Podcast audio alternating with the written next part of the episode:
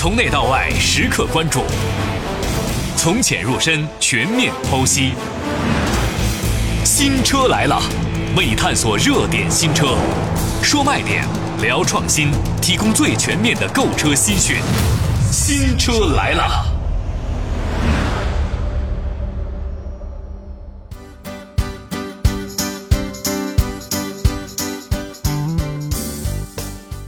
新车来了，今天我们来跟大家聊一聊近期上市三款的新车型。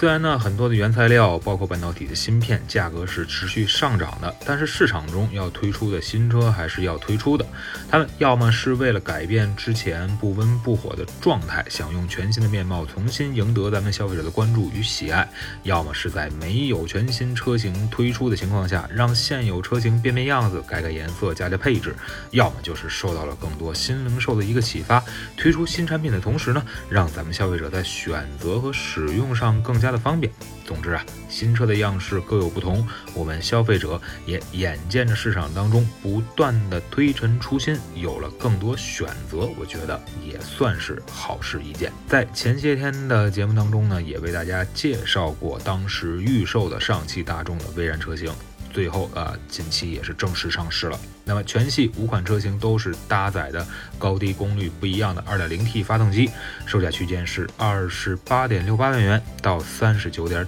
九八万元。还是根据之前的介绍啊，上汽大众的新威然呢，由于是一个年度的年款的改款车型，所以并没有对外形进行过多的调整和改变。那身材上呢，还是大众家族个头体型较大的那一个。那车头前脸大尺寸的横向镀铬装饰，它其实就设计这样的设计，就原本拉大了很宽的一个车身的视觉感觉。那同时呢，也是随着大众 ID 家族的推出，使用在 ID 车型上面的一些内饰的风格呀。也逐渐的转移到了传统的燃油车上，而新威然的内饰就是采用了多处悬浮式的设计，以此呢增加车辆年轻化的一些气息。你比如说，包括悬浮式的仪表台、双层悬浮式的多功能的控制台，都是出现在了新款的上汽大众的威然的车身之中。而和高尔夫等车相近的拨片式的电子排档的使用，也是提升了威然车型的科技感和档次感。车。大了，车内的氛围其实也就是更加的重要。那新威然的车内呢，采用的是二二三的一个座椅布局，三点一八米的长轴距，也是确保了前后排都有不错的一个乘坐空间。同时呢，新威然的行李箱的容积呢，是从四百三十六升可以一直拓展到两千一百升，也算是极大的提升了两人旅行或者是全家出行的一个便利性。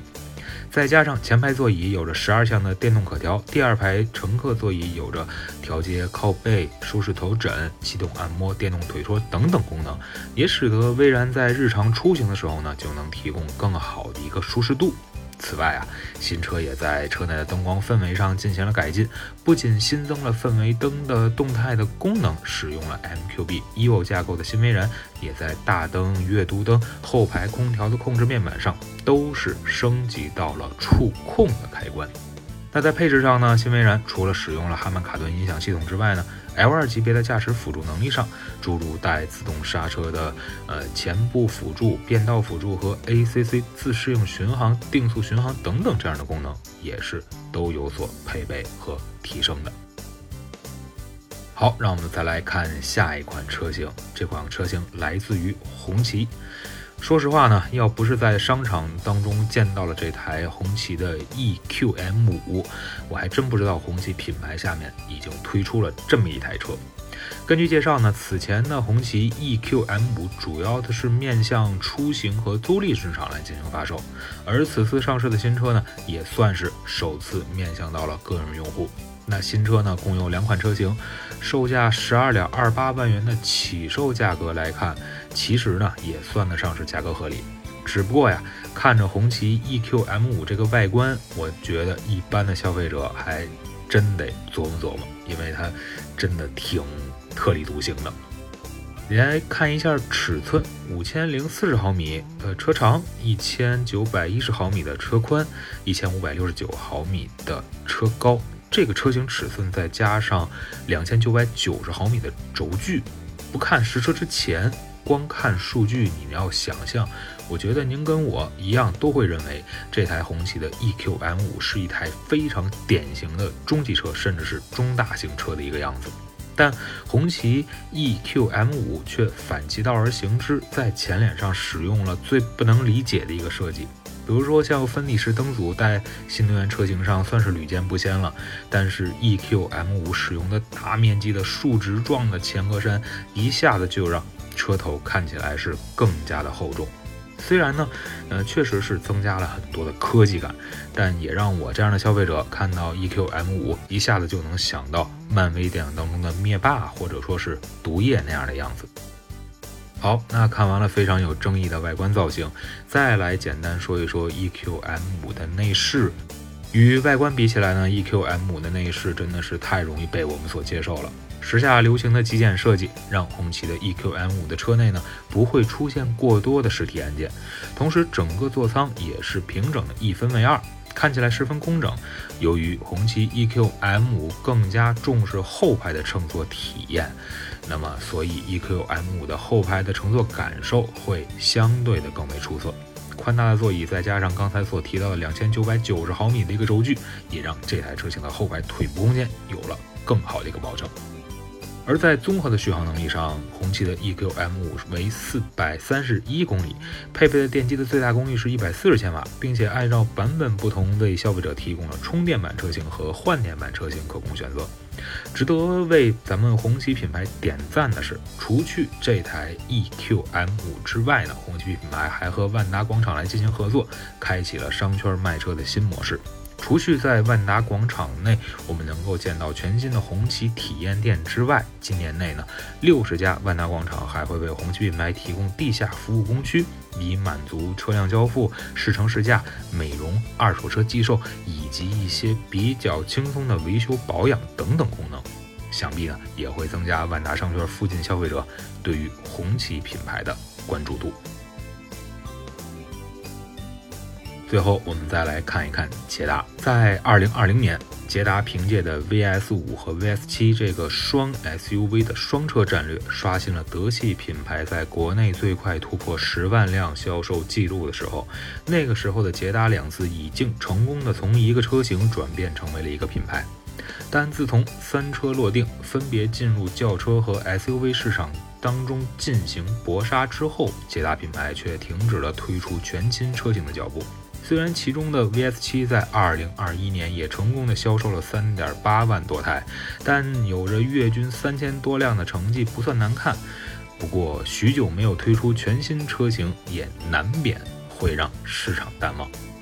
于是呢，捷达在近日推出了捷达 VS 七两周年的定制版车型，为的呢，竟是更用更多的一些个性化的定制化的服务和配置，让 VS 七和捷达品牌重新回到人们的视线之中。售价十四点五八万元，限量两百台。作为捷达品牌当中目前售价最高的一款车型，VS7 并没有在外观和造型上做出太多改变，而是颜色涂装以及中网品牌 logo 处分别进行了亚光色的车漆和熏黑的处理。同时，也是为了保证车辆的整体效果，VS7 的两周年定制版的轮毂也采用了黑色，以做到统一。为了让新车看起来更有质感，捷达 VS7 的两周年定制版中的内饰也加入了与车辆外观相近似的配色的方案。同时呢，车内也使用了翻毛皮材料来进行包覆，辅以红色的缝线，确实是提升了车内的视觉效果。而在配置上，新车与之前所推出的车型基本相同，较大尺寸的中控屏、安全配置当中的主动刹车等等，也都在新车的配置之列。那动力方面呢？我们熟悉的大众 1.4T 发动机依然出现在了 VS7 身上，传动系统上选择了一台六速的手自一体变速箱。不管是两周年的定制版，还是之前所推出的像熊猫版啊、黑风版，在没有全新车型推出的前提下，其他品牌同其他的车企一样，只能推出不断的这种呃新品或者说是个性化定制化的产品来调动消费者的注意力。虽然每一次新车推出也有一定的市场反馈，但长此以往，无奈两字也会出现捷达品牌身上。新车上市多，营销方式多，虽然面临着很多的困难，但众多的新车的推出呢，还是让消费者选择起来会眼花缭乱。哎，不知道今天所跟大家介绍的三款新车，哪一款会成为您在选择车辆的时候的一个备选呢？如果持币代购的话，您会选择他们三个其中的一个吗？